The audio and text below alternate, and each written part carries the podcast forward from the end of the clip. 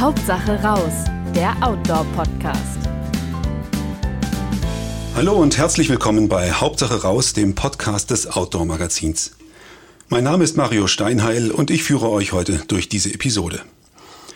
Wenn es in Sachen Ausrüstung ein universelles Ding gibt, an dem wirklich niemand vorbeikommt, dann ist das der Rucksack. Hand aufs Herz, wie viele Rucksäcke habt ihr zu Hause rumliegen? Einfach mal alles eingerechnet, was man sich auf den Rücken schnallt, egal für welchen Zweck. Bei meiner vierköpfigen Familie bin ich auf 16 Rucksäcke gekommen, von ganz klein bis ganz groß und ich habe bestimmt ein paar vergessen. Beim Wandern ist der Rucksack einfach zentral, egal, egal ob man für einen halben Tag rausgeht oder für zwei Wochen. Deshalb sprechen wir heute darüber, worauf es beim Rucksack wirklich ankommt. Nämlich nicht unbedingt die Zahl der Reißverschlüsse oder die Platzierung der Taschen und der Laschen, sondern oft unterschätzt die Passform und die Rückentechnologie. Klingt abstrakt, hat aber gewaltige Auswirkungen auf den Komfort und damit auf den Spaß, den man beim Wandern hat. Das erklärt uns im Detail Frank Wacker, Redakteur und Ausrüstungsexperte beim Outdoor Magazin. Herzlich willkommen, Frank. Hallo. Frank, was schätzt du? Wie viele Rucksäcke hast du zu Hause rumliegen? Ach, so genau weiß ich das gar nicht. Aber es sind auf jeden Fall weit über 100. 100? Ja, dazu muss man aber natürlich sagen, da sind viele, ich nenne es jetzt Referenzrucksäcke auch dabei. Also wenn wir testen, dann vergleichen wir ja. Und wir möchten ja eine Vergleichbarkeit auch über Monate und Jahre hinweg gewährleisten. Und dann ist es einfach gut, wenn man zum Beispiel auch den Testsieger vom Jahr zuvor hat, den man dann natürlich auch nochmal noch mal mitnehmen kann, um den mit den neuen Produkten zu vergleichen.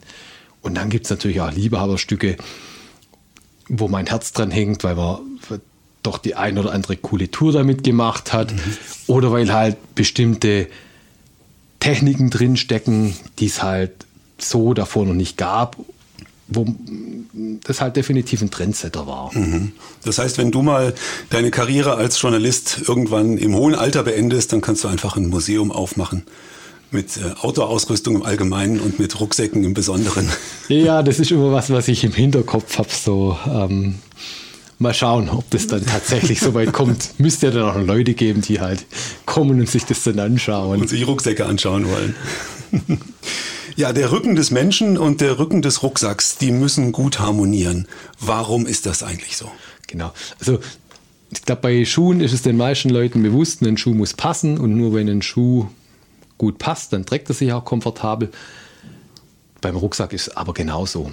Und dafür gibt es verschiedene Gründe. Das hängt zum einen natürlich mit unserer Rückenform zusammen aber auch mit der Beckenform. Also bei mir ist zum Beispiel so, ich habe ein le leicht angestelltes Becken. Mein Kollege, der hat ein sehr, sehr gerades Becken. Also bei mir könnte man sagen, das sind so eher Richtung weibliche Formen. Und ähm, wir merken das manchmal, dass Hüftgurte, die ihm sehr gut passen, mhm. Da drückt mich die Unterkante, weil die halt mhm. äh, gerader sind. Während auf der anderen Seite Rucksäcke, äh, Hüftgurte, die mir sehr gut passen, die sich bei mir schön über den Beckenkamm legen können, mhm. was super für die Last übertragen ist, die drücken ihn dann, dann in die Rücken, in, mhm. in die Rippen. Und da, da gibt es kein besser oder schlechter allgemein, sondern das ist einfach eine Frage der Passform, was man dann probieren muss. Und das nächste ist, was auch noch dazu kommt, und wir bewegen uns alle auch anders. Mhm. Also, und je nachdem, wie man sich bewegt, ich bin zum Beispiel jemand bei mir, bewegen sich die, die Schultern sehr stark mit. Mhm. Also ich brauche einen Rucksack, der mir diese Beweglichkeit in den Schultern ermöglicht. Wenn ich das nicht habe, kriege ich sofort Nackenverspannung. Mhm. Ja. Ne, Boris macht sehr, sehr große Schritte. Mhm. Also der braucht noch viel mehr Beweglichkeit in der Hüfte als mhm. ich. Okay. Und den Rucksack, der alles kann, das gibt es leider noch nicht. Keine Ahnung, ob es das jemals geben wird. Und, und letzten Endes, welches Modell dann wirklich zu einem passt und einem passt, das merkt man nur beim, beim Probetragen mhm. im Laden. Ja. Und zwar eben nicht nur, mag schon den Rucksack vom Regal nehmen und aufsetzen, sondern der Rucksack, der sollte dann mit einem ähnlichen Gewicht beladen werden, das ich auf, auf Tour trage mhm. und er mhm. sollte eben auch, auch gut gepackt werden. Gut gepackt heißt äh, schweres nah an Rücken, auch nicht zu hoch. Also nicht, nicht über die Schultern raus, sonst wird er zu instabil. Wenn ich es zu weit wegpacke, dann, ähm, dann zieht er mich eher nach hinten. Und ich habe früher auch im, im Verkauf gearbeitet und da hätte man alleine durch Packen des Rucksacks auch ein bisschen das steuern können, was, was die Leute, die Leute kaufen. kaufen. Okay, ja, ja. Die Zeit, die sollte man sich wirklich, wirklich nehmen, weil das, das lohnt sich und äh, man darf da auch wirklich sich selber dann, dann trauen. Also wenn ich merke, ich komme mit diesem Rucksack beim Probetragen im Laden super zurecht oder wenn man sich halt, wenn man sich nach Hause bestellt und das Probetragen zu Hause macht, ich komme mit dem super zurecht, dann ist es ein super Rucksack. Mhm. Aber jetzt auch nicht vom Verkäufer im Laden irgendwie drängeln lassen und ähm, äh, irgendwie in fünf Minuten versuchen, das jetzt hinzukriegen, sondern zur Not halt auch vier verschiedene Rucksäcke einfach mal aus- und einpacken. Genau. Auch wenn da ein Haufen los ist im Betrieb. Ja. Und sich die Zeit wirklich nehmen. Also ich habe das damals auch Anfang der 90er, als ich meinen ersten richtig teuren Rucksack gekauft habe. Es war damals, gab es in Berlin einen Laden, der so die drei Top-Marken der Amis hatte. Bin ich extra nach Berlin und war den ganzen Tag im Laden. Hat sich dann aber auch gelohnt, weil äh, den einen Rucksack habe ich heute immer noch. Ist immer noch der Referenzrucksack in deinen 100 Rucksäcken. nicht, nicht mehr ganz, aber zumindest ich habe durch den unglaublich viel, äh, viel gelernt. Mhm, Okay. Ähm, was gibt's denn so, was sind denn so die Hauptbauformen, was die, die Passform und die Rückentechnologie angeht, die man so unterscheidet? Also das augenscheinlichste Merkmal ist sicherlich, ob ein, ein Rucksack einen Hüftgurt oder einen Hüftriemen besitzt. Dazu kann man aber dann ganz schnell sagen, also nur so ein dünner Hüftriemen, das eignet sich eigentlich nur für sehr, sehr kleine Rucksäcke. Ich bin jetzt jemand, ich merke schon, also wenn ich nur zwei, drei Kilo im Rucksack habe und äh, das Gewicht sitzt bei mir nur auf den Schultern, auch da bekomme ich sofort Nackenverspannungen. Also bei mir haben selbst die Wanderrucksäcke mit 25, 30 Liter, die haben bei mir schon einen, nicht immer unbedingt gleich einen Hüftgurt, aber zumindest einen etwas breiteren Hüftriemen, sollte mindestens 38 mm haben, weil mit dem kann man so viel Druck erzeugen, ohne dass es drückt, dass sich der Rucksack hinten in den Lendenbereich schmiegt und äh, bei, bei Laschen bis 8, 10 Kilo, mehr hat man auf Tagestour nicht dabei, schafft es schon so eine feste Verbindung, dass tatsächlich äh, die Schultern entlastet werden und die Last am Rücken sitzt. Das zweite sehr sichtbare Kriterium beim Tragesystem ist halt die Unterscheidung zwischen einem am Rücken anliegenden ähm, Tragesystem oder einem Netzrücken. Also bei, bei Wanderrucksäcken sind die Netzrücken sehr, also ja, beliebter als die Körperkontaktrücken. Äh, sorry, unter einem Wanderrucksack verstehst du eher einen Tagesrucksack. Genau? Tagesrucksack Genau. Mhm. bis 30, 35 Liter, Liter Volumen. Und, ähm, und da muss man bei diesen beiden Systemen, muss man letztendlich einfach sagen, dass jedes System Vorteile hat, aber auch so ein, ähm, klein, kleine Nachteile. Im Großen und Ganzen ist die Entwicklung aber auch so, dass sich diese Systeme zum Teil auch an, angenähert haben. Der große Vorteil bei diesen Netzrücken ist ja die unglaublich gute Belüftung. Netzrücken heißt, dass der, dass der Rücken, dass ein Spalt, dass Luft einfach zwischen Rücken Genau, und das sieht, Rucksack das, ist. ne? die erkennt man im Prinzip, da ist so ein gespanntes Netz, da sitzt im Rucksack ein, ein Rahmen, meist aus, aus Federstahl und mit dem wird, mit dessen Hilfe wird letztendlich ein Netz gespannt, das dann am Rücken anliegt. Und da habe ich natürlich die, die bestmögliche Belüftung, Ja. weil, es zirkulieren kann. Beim Körperkontaktdrücken ist es eher so, da sitzen die, die Streben dann im, im Rücken und es gibt Rückenpolster, die direkt am, am Körper anliegen. Dadurch kommt der Schwerpunkt näher an den Körper und man hat eine bessere Kontrolle. Also wenn man einen möglichst vielseitigen Rucksack möchte, den man auch zum Beispiel zum Biken nutzen kann oder im Winter zum Skifahren, auch mal für eine Klettersteigtour, dann sind diese nah am Rücken liegenden Rucksäcke in der Regel die bessere Wahl, weil sie mehr Kontrolle bieten. Wenn man rein noch einen Wanderrucksack möchte, dann äh, sollte man sich auf jeden Fall auch mal einen Netzrücken anschauen. Bei größeren Rucksäcken, also wenn man jetzt zum Beispiel äh, zwei Wochen äh, in Nordskandinavien unterwegs ist, da eine ganze Verpflegung mitschleppt, Zelt dabei mhm. hat, Kocher, Schlafsack, Isomatte, dann hat man halt ruckzuck 20, 25 mhm. Kilo und mehr dabei.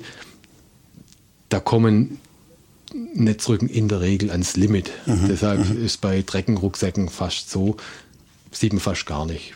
Es gibt mhm. nur einen Hersteller, der es hinkriegt, das ist Osprey, mit bestimmten Modellen, die das machen. Die, die tragen sich echt auch, auch gut. Aber insgesamt gibt es bei Treckenrucksäcken mehr diese die Körperkontaktmodelle. Mhm. mhm. Die im Großen und Ganzen aber auch, dass sich bei der Belüftung sehr, sehr viel getan. Also mhm, die haben okay mit sehr offenen Schäumen, dann sind zum Teil Kanäle eingearbeitet, dann manche Hersteller machen so, dass der Rücken auch gar nicht mehr flächig am Körper anliegt, sondern mhm. hat der Hüftgurt und das Lendenpolster liegt auf und dann noch die Kontaktfläche bei den Schulterträgern, sprich mhm. an ganz vielen anderen Stellen kann die Luft frei, mhm. frei zirkulieren. Da gibt es auch sehr, sehr gute Lösungen. Und auch da gilt wieder letzten Endes probieren und sich dann für das System entscheiden, mit dem man am besten klarkommt. Und ich finde schon, also wenn man jetzt eben beim Wanderrucksack mit, mit dem Netzrücken die Argumentation der Belüftung, die finde ich schon sehr, sehr wichtig. Also mhm. vor allem, wenn man jemand ist, der schnell heiß läuft. Ja. Also ich merke das bei mir. Ähm, mir rinnt nicht nur sofort der Schweiß aus allen Poren, sondern äh, ich habe echt das Gefühl, dass wenn es mir zu heiß wird, dann merkt mich, strengt mich man dann einfach viel ja, mehr an. Ja. Und wenn jetzt natürlich über die Rückenfläche Schweiß ungehindert verdunsten kann, dann, ähm, dann bringt es unheimlich viel. Also da, die, durch das Verdunsten vom, Fle vom Schweiß entsteht ja Verdunstungskälte mhm, und genau. die Verdunstungskälte, die nutzt der Körper mehr oder weniger zur, Klima, zur mhm. Klimaregulierung. Ja, das ist ja, ja, die effektivste Abkühlmethode. Mhm. Und wenn man sich jetzt vorstellt, wie groß die Fläche des Rückens ist, mhm. wenn ich die eben auch zur Verfügung habe als Kühlfläche, ja, das ist gigantisch. Absolut naheliegend. Genau. Oder wenn man sie versiegelt unter, genau. unter viel genau. Plastik. Ja. Und mhm. ein weiterer Vorteil von den Netzrücken ist oft, dass sie in sich, das Netz hat ja eine gewisse Flexibilität. Mhm. Also da kann man sich dann auch schön, schön frei bewegen. Mhm. Was eben jemand wie mir mir zugutekommt. Die Gefahr ist aber bei, oder die, die Schwierigkeit bei den Netzrücken liegt häufig darin, eine gute Lastübertragung hinzubekommen, mhm. weil ich natürlich schauen muss, dass, äh, obwohl ich da dieses gespannte Netz habe, dass trotzdem der Hüftgurt Last aufnehmen kann. Mhm. Was ist da das Problem? Warum, warum geht das nicht so einfach? Wenn das Netz zu viel, äh, zu viel Spiel hat, mhm. wenn ich zu mal dann äh, geht natürlich über dieses Spiel äh, geht, äh, geht Kraftschluss verloren. Mhm. Okay. Also es geht bei, geht bei der Lastübertragung geht es ganz oft darum, also man denkt in der Regel, ja, es ist ganz wichtig, dass die Last auf die Hüfte übertragen mhm. wird. Mhm. Das ist auch wichtig, aber mindestens genauso wichtig ist eine, eine flächige Lastübertragung auch auf, den, auf die Rückenfläche. Mhm. Okay. Also geht letztendlich darum zu schauen, dass die Lastübertragung des Rucksacks so nah als möglich am Körperschwerpunkt oder mhm. Körperzentrum mhm. stattfindet. Mhm. Und äh, das ist beim Oberkörper geht es in Richtung Wirbelsäule. Mhm. Okay. Und die Wirbelsäule geht ja eigentlich eher im hinteren Bereich ja. des Körpers ja. dann auch ins Becken über. Sprich, je mehr Last ich möglichst nah an der Wirbelsäule im Lendenbereich hinter mhm. Beckenkamm mhm. Äh, auf den, auf den Körper übertragen kann, desto aufrechter, natürlicher kann mhm. ich mich auch, kann ich mich okay. auch bewegen. Ja. Und dazu brauche ich halt auch einen guten Kraftschutz im Rücken. Mhm. Und wenn jetzt das Netz zu, zu weich ist, dann kriege ich das halt nicht hin. Ja, ja. Aber bei guten Produkten funktioniert das mhm. hervorragend. Also mhm. wir haben äh, viele Netzrucksäcke zum letzten Test. Da war zum Beispiel der Fjellräven Abisko Friedluft, der schafft auch 15 Kilo. Mhm, okay. Und das reicht dann eben locker auch für eine, für eine Hüttenwanderung. Ja, ja, ja. Und ähm, die, die zweite wichtige Kontaktstelle sind ja auch die, die Schultergurte. Ähm, Gibt es da auch solche, solche prinzipiellen Unterschiede oder ist das letztlich überall dasselbe? Also die haben natürlich, hat jeder Hersteller bei den Schultergurten ein bisschen so seine eigene Technik, Verlaufform, Aufhängung. Da, da ist auch zum Teil eine Passform, oder mhm. also auch da Passform, Passform, Passform. Und das nächste ist, so, wenn ein Rucksack eine Höhenverstellung hat, mhm. dann dient diese Höhenverstellung nicht nur dazu, dass man irgendwie die Rückenlänge an den, äh, also an die Körpergröße anpasst, sondern diese Längenverstellung eignet sich auch ganz hervorragend, um den Verlauf der Schulterträger an die Körperform anzupassen. Also mhm. Also wenn ich die Schulterträger am Rücken nach oben verstelle, mhm. dann werden sie ja auch über die Brust länger. Mhm. Stelle ich sie nach unten, werden sie kürzer. Und wenn ich zum Beispiel merke, aha, irgendwie der Schultergurt scheuert am Hals, dann ist man mal so, dass wenn ich den ein bisschen runterstelle oder hochstelle, mhm. geht es plötzlich weg, mhm. weil diese Schultergurte, die haben sie, wenn man sie auslegen würde, haben die wie eine S-Form, mhm. mehr oder weniger stark ausgeprägt, je nach Hersteller. Und über das Verstellen der, der Rückenlänge verändert sich ja auch letztendlich der Kontakt am, am, Körper und so kann ich da so kann ich dann ein Feintuning machen. Mhm. Okay. Kannst du ein bisschen plastisch beschreiben, woran ich eigentlich spüre, dass die Passform gut ist? Oder ist das was, was man einfach durch, durch Ausprobieren von fünf Rucksäcken im Vergleich irgendwie dann spürt? Also letzten Endes ist es so, je weniger mich der Rucksack drückt und stört, mhm. desto besser. Mhm. Ein Wissenschaftler hat es mal vor kurzem so formuliert, das war auf Englisch, ähm, Comfort is the lack of discomfort. Die Gesundheit also, ist die Abwesenheit von Krankheit. Genau. Also in dem Augenblick, in dem einem nichts mehr stört, man denkt, boah, der fühlt mhm. sich echt gut an. Mhm. Das, das ist ausschlaggebend. Und ich würde auf jeden Fall raten, zu vergleichen, weil man eben nur über den Vergleich die Unterschiede merkt. Mhm. Ich habe das in meiner Testerlaufbahn oft erlebt, dass ich was hatte, da dachte ich, ja, das ist schon echt, das ist echt gut. Mhm. Und dann kam plötzlich ein Schuh oder ein Rucksack, wo ich dachte so, okay, so geht's auch. Wow, ja, Wahnsinn. Ja, ja. Und das merke ich aber letzten Endes mhm. nur, nur über den Vergleich. Aber wenn jetzt irgendwo, wenn der Rucksack drückt, scheuert, die Bewegung einschränkt, wie ein Sack an den Schultern hängt, das sind alles Zeichen mhm. dafür, dass, der, dass es nicht der richtige Rucksack mhm. ist. Mhm. Jetzt habe ich aber ja, also spüre ich das denn nach, nach zwei, drei Minuten im Laden? Oder spüre ich das nicht erst, wenn ich mal zwei Stunden gelaufen bin? Glaubst du, man spürt so die wichtigen Unterschiede gleich im, in den ersten Minuten, sodass das richtig gut funktioniert mit dem Vergleichen? Also das kommt jetzt natürlich drauf an. Es gibt Leute, die ähm, haben wir bei unseren Testern auch. Mhm. Den kannst du alles aufsetzen und macht fast nichts aus. Mhm. Das ist auch ganz spannend. Ähm, ärgert einen aber auch der Mama. Und dann gibt es halt so ähm, Prinzen und Prinzessinnen mhm. auf der Erbse, okay. wie mich oder meine Frau, mhm. äh, die die kleinste Kleinigkeit mhm. schon, schon stört. Und bei jedem zu uns, da ist natürlich so, man merkt sehr, sehr schnell. Wenn man bei, von sich weiß, man braucht länger, um, um, um was zu erspüren, dann sollte man sich die Zeit auch geben. Mhm. Am Anfang ist definitiv hilfreich, vielleicht mal zwei, drei Rucksäcke zu probieren und zwar mit relativ kurzem Abstand, vielleicht einfach nur mal nach zehn Minuten wechseln. Mhm. Kann es vielleicht auch schon nach fünf, um einfach mal ein Gefühl dafür mhm. zu bekommen, was es auch für Unterschiede geben mhm. kann. Mhm. Also es gibt da ja verschiedene einfach ich habe es ja vorhin schon ganz am Anfang erwähnt, eben jetzt die Unterschiede zwischen Boris und mir. Das gibt es einfach. Und, ähm, und wenn man dann schnell da etwas spürt, dann mhm. kann man sich halt auch stärker ein, ja. einschießen. Und wenn man dann ein Modell hat, wo man denkt, wow, das passt ja super, ja, mit dem dann eine halbe Stunde mal im Laden rumlaufen. Mhm, ja. Also man muss nicht unbedingt wirklich spüren, dass irgendwo schon blutig gescheuert ist, sondern die, die, die wichtigen Unterschiede spürt man relativ genau, schnell. Genau, ja. Okay.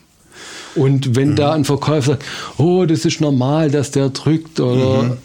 nein, nein. Darf das, nicht. Das Schrumm, das, das, es drückt. das, muss, das, muss, das muss wirklich nicht Ja. sein. Das, wir kriegen es immer wieder mit, dass Leute denken, ja, ein Rucksack, äh, der tut einfach weh oder sowas. Nein, muss er Mhm. nicht. Und natürlich, wenn man den ganzen Tag wandert und vielleicht der Hosenbund eine blöde Falte Mhm. wirft oder man was Hartes in der Tasche hat, das unterm Hüftgurt liegt, ja, das Mhm. klar. kann dann schon auch mal Natürlich. drücken. Aber wenn ich das merke, das passiert mir auch manchmal, dann gehe ich halt hin, äh, mache das weg oder bügel die Falte gerade und, und dann ist es wieder okay. Ja, ja, ja. Und es wird halt nicht schlimmer. Auf was für, ähm, auf was für Merk Hauptmerkmale muss man beim Kauf noch achten? Also ganz wichtig ist natürlich das Volumen. Mhm. Also das richtet sich natürlich ganz klar nach dem, was man vorhat. Ein, ein Trailrunner, der nur Energieriegel, vielleicht eine Windjacke Ja. und eine 2-Liter-Trinkblase dabei hat, äh, für den ist alles, was über 4 Liter, 4 bis 6 Liter rausgeht, einfach viel zu viel. Das Mhm. Ja. würde ihn ja auch einschränken.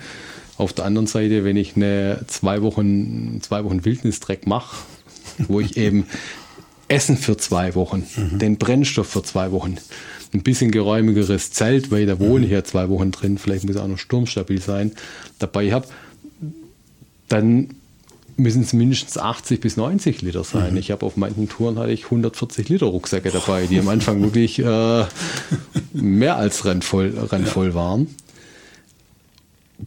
Grundsätzlich kann man sagen, eben für Tagestouren 25 bis 35 Liter.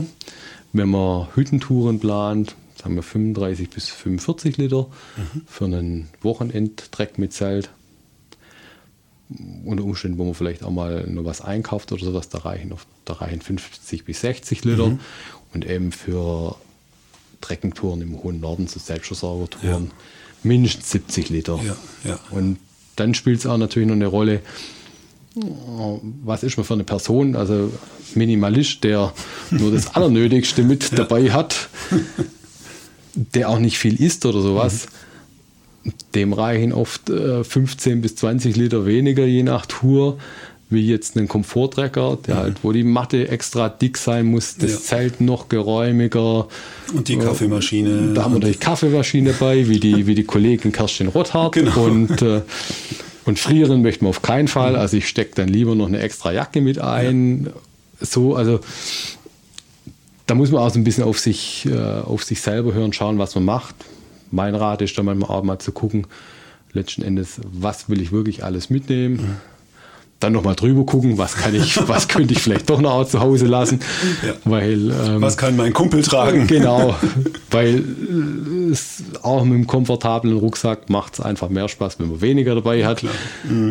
Genau, und das dann vielleicht sogar mitnehmen auch und gucken, ob ich das alles, ob ich das alles reinkriege. Okay, also in den Laden mitnehmen. Ja, genau. Wirklich die ganze Packung. Genau, Ja. genau. Also Okay. muss ja beim, beim Treckenrucksack, oft ist so, man kauft sich so einen Treckenrucksack, dann hat den 10, 15, 15 Jahre. Gute Modelle halten auch so lange. Mhm. Und äh, dann sollte ja, also dann soll es, dann soll es ja auch passen. Und das nächste ist die Ausstattung. Mhm. Da ist also vieles ist wirklich auch Geschmackssache, ob ich jetzt unbedingt äh, da noch ein Fächchen brauche oder nicht. Das muss man sich überlegen. Grundsätzlich so, je mehr Ausstattung im Rucksack dran ist, desto schwerer wird man. Ganz klar. Das muss man dann auch mittragen. Es kann einem natürlich auch helfen, das Ge- Gepäck zu organisieren. Es gibt halt mittlerweile so Frontöffnungen zum Beispiel, das ist bei vielen Rucksäcken Standard. Bei einem Tagesrucksack kann ich es verstehen, dass man schnell hinkommt. Bei einem Treckenrucksack wäre wär ich jetzt äh, damit ein bisschen vorsichtig, weil gerade bei schweren Lasten ist noch viel, viel wichtiger, dass ich halt gucke, dass die schweren Sachen nah am Rücken sind.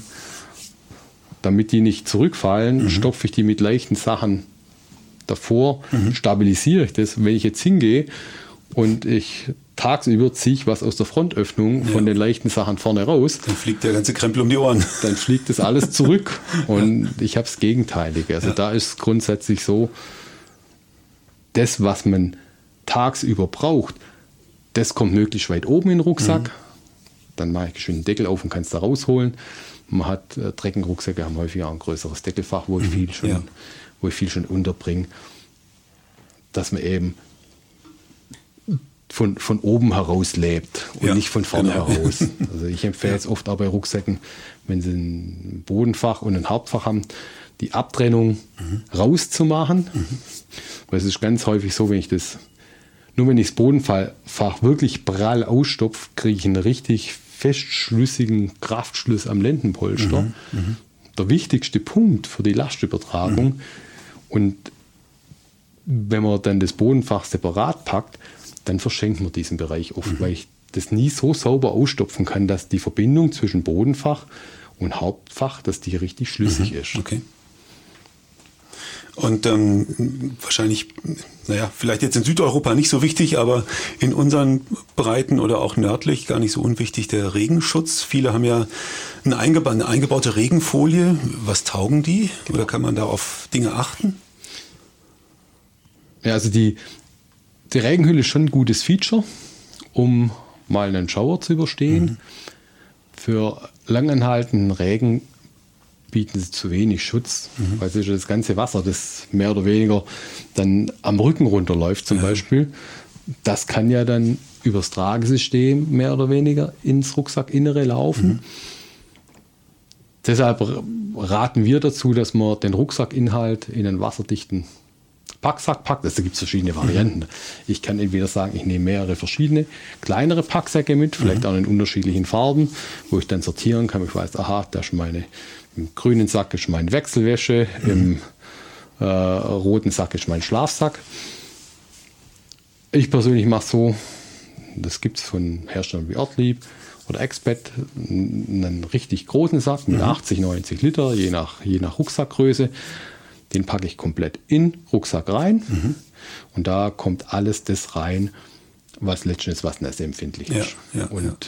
der ist, muss man darauf achten, dass der größer ist als der Durchmesser des, des Rucksacks, Mhm. weil dann äh, kann der sich wunderbar das, das Rucksackvolumen Ja. Volumen ausstopfen. Okay.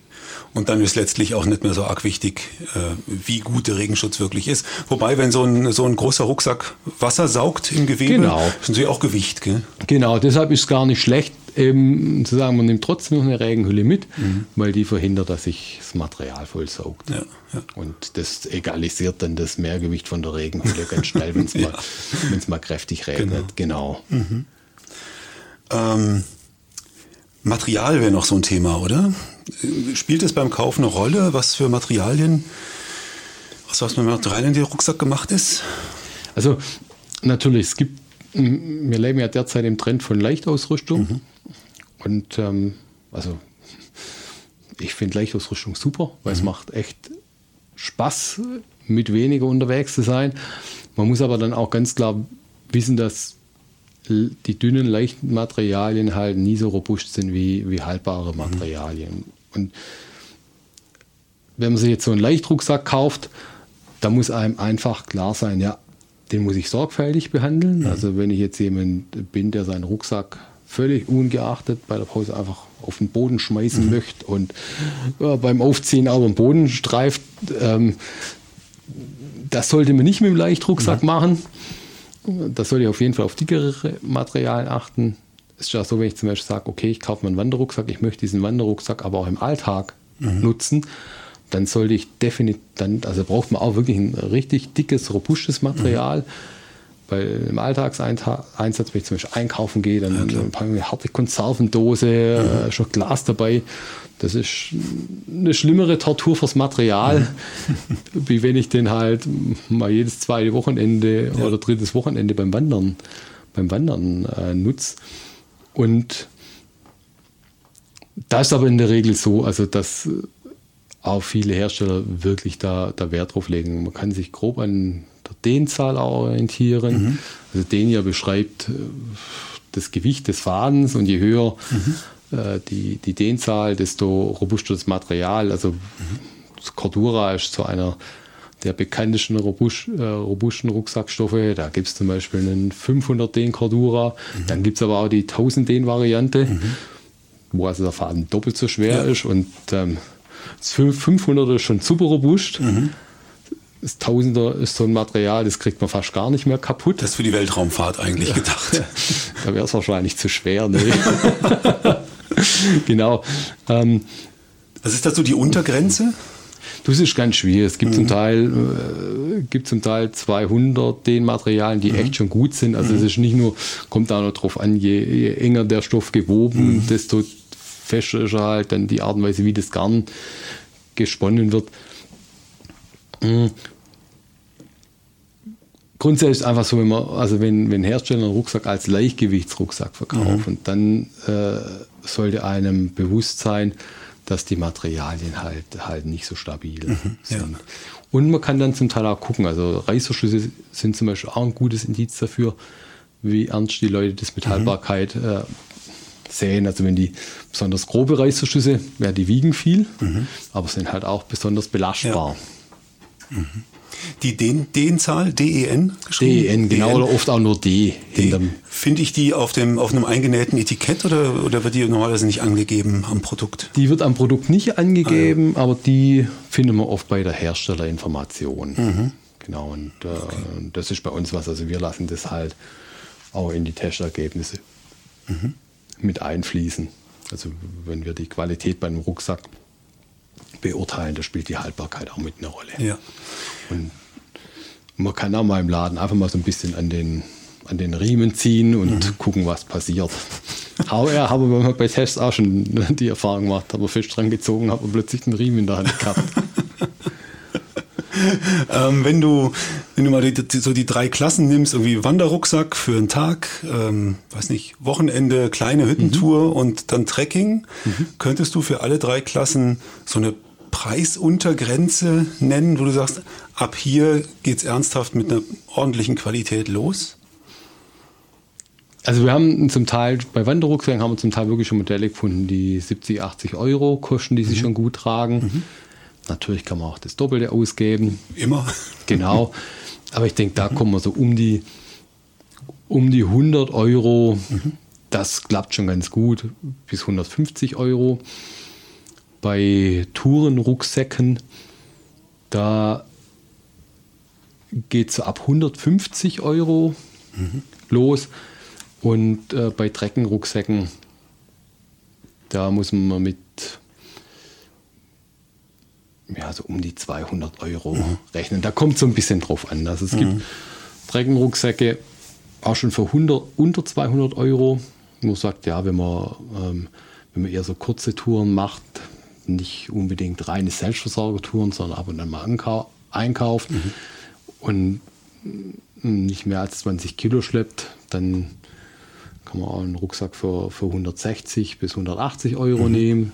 Aber wenn man eben sagt, nee, ich möchte die Option haben, vielleicht auch doch mal zwei Wochen durch Nordskandinavien zu, zu trecken, da alles mitzunehmen, da muss man schon mit 300 Euro rechnen. Ja, ja, ja, ja. Okay, letzte Frage. Zurück zum Anfang. Du hast ähm, erzählt 100 Rucksäcke, vielleicht, vielleicht sind es ja auch 120 oder 150. Man verliert irgendwann den Überblick. Genau. ähm, aber an manchen hängst du vielleicht sogar ein bisschen, weil schöne Erinnerungen dranhängen. Was ist denn deine schönste Rucksackerinnerung, die in deinem Museum in der Vitrine stehen wird? Boah, das ist, das ist jetzt schwierig, weil da, weil, da weil, nee, weil, weil tatsächlich äh, viele Sachen damit verknüpft sind. Ich würde es aber in dem Fall tatsächlich eben nicht an einem an Outdoor-Erfahrungen festmachen, sondern tatsächlich daran, es gab, gibt in meiner mittlerweile fast drei Jahrzehnte während Testertätigkeit, gab es so eine Handvoll Rucksäcke, die für mich wie Lehrer waren.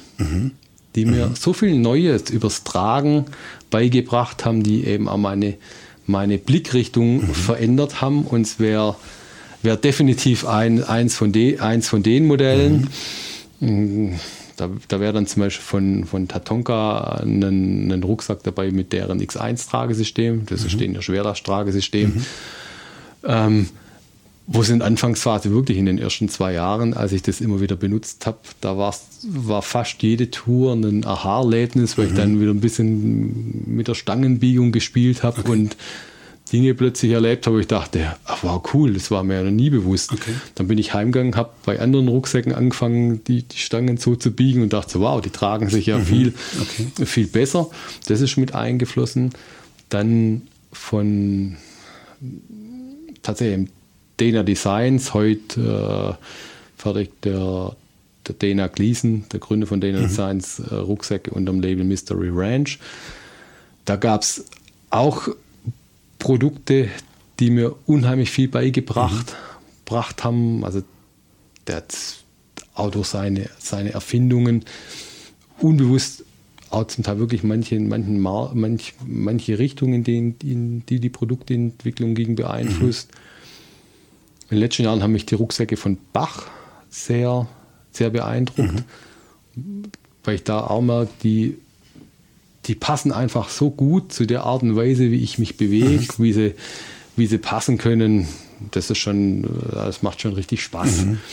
Aber Schön das würde jetzt bei jemand anderem zum Beispiel ganz, äh, ganz anders aus, aussehen. Also von, von Osprey zum Beispiel die Atmos-Geschichten, die die gemacht haben, also wo sie das, das gespannte Netz ähm, plötzlich in größere Rucksäcke, eben auch in Treckenrucksäcke mhm. einführen konnten. Ja, auch das, äh, da, da wird definitiv auch im, im Museum stehen, mhm, weil das ja. ist schon einzigartig. Da hat die Konkurrenz zum Teil auch drüber äh, drüber gesagt, so äh, wow, also wir wissen gar nicht, wie man, mhm.